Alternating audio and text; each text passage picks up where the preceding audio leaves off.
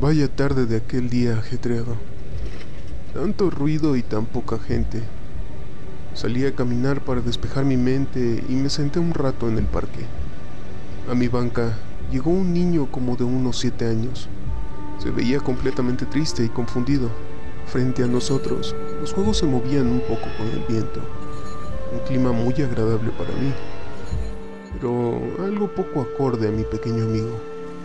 Tenía un chocolate extra, así que me acerqué al chico y le pregunté qué ocurría. Me respondió. Ellos no quieren jugar conmigo.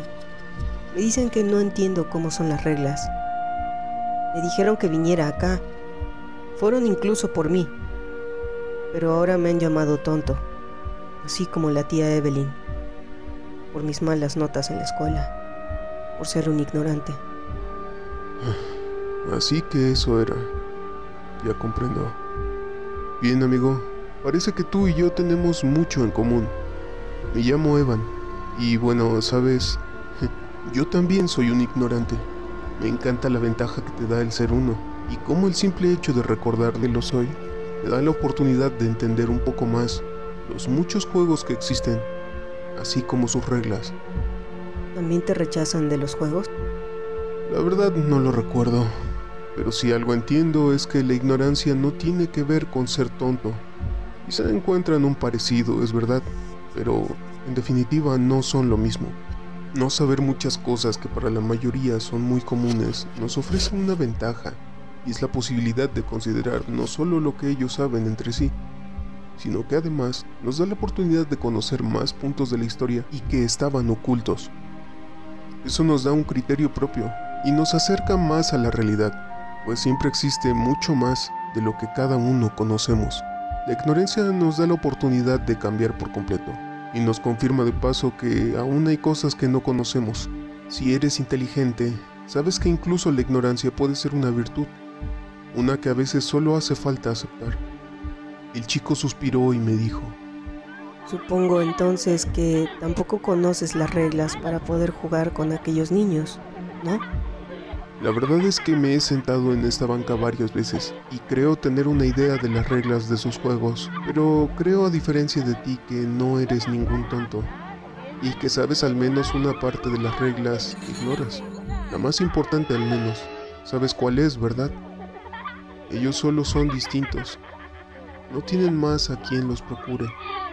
Así que ahora siempre tienen tiempo para jugar.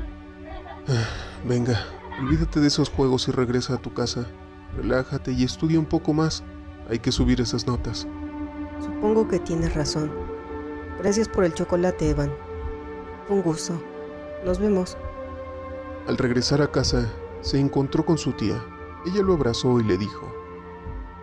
¿Qué pasa contigo, Rosel? ¿Acaso no ves la hora? Casi muero de la preocupación. Mira, lamento lo que dije antes. No eres tonto. Solo... Lo sé, tía Evelyn. Soy un ignorante. Evan me lo explicó. Lamento llegar tarde. ¿Qué has dicho? ¿Cómo que un ignorante? ¿Evan dijiste? Um, sí. Me dijo que es bueno entender que no sabemos todo y que no saber cosas no me hace un tonto. Sé que no debía hablarle, pero parecía muy agradable. Me compartió incluso uno de sus chocolates. Aún no lo comí. Puedo darte la mitad si quieres. ¿Ocurre algo, tía Evelyn? Estás un poco pálida. Mira, si es por la tarea, aún hay algo de tiempo antes de que deba entregarla. Mm, no, no es nada. Venga, trae tus libros a la mesa, te ayudaré con la tarea. ¿Me ayudarás? Bien, eso sería bueno. Pues no sé nada de negocios. Debo escribir de alguno de por aquí y explicar encima cómo funciona. Vaya, sí que suena algo complicado. Quizás sería bueno elegir uno que hayamos visitado antes. Mm, ¿Qué tal Simons? El restaurante tiene mucho por aquí y ha crecido bastante. Mi padre incluso trabajó ahí. ¿Sabes? Siempre traía un dulce de nuez para tu madre y un chocolate para mí.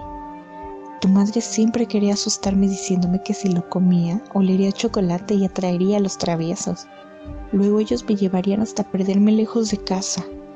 Pero al igual que a ti, me gustaba el chocolate que me traía. Siempre lo elegí, no importaba que me dijeran. Nuestro padre era bastante trabajador y solía tener siempre un incondicional cariño hacia nosotras. Y cada que tenía la oportunidad, nos enseñaba algo nuevo. Era increíble ver la energía que tenía para nosotras después de un día complicado. Siempre me decía al encontrarme haciendo las tareas.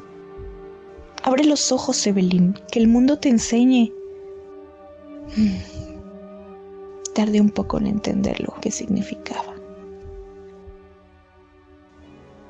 seguro a tu abuelo le habría encantado conocerte. Te pareces un poco a él.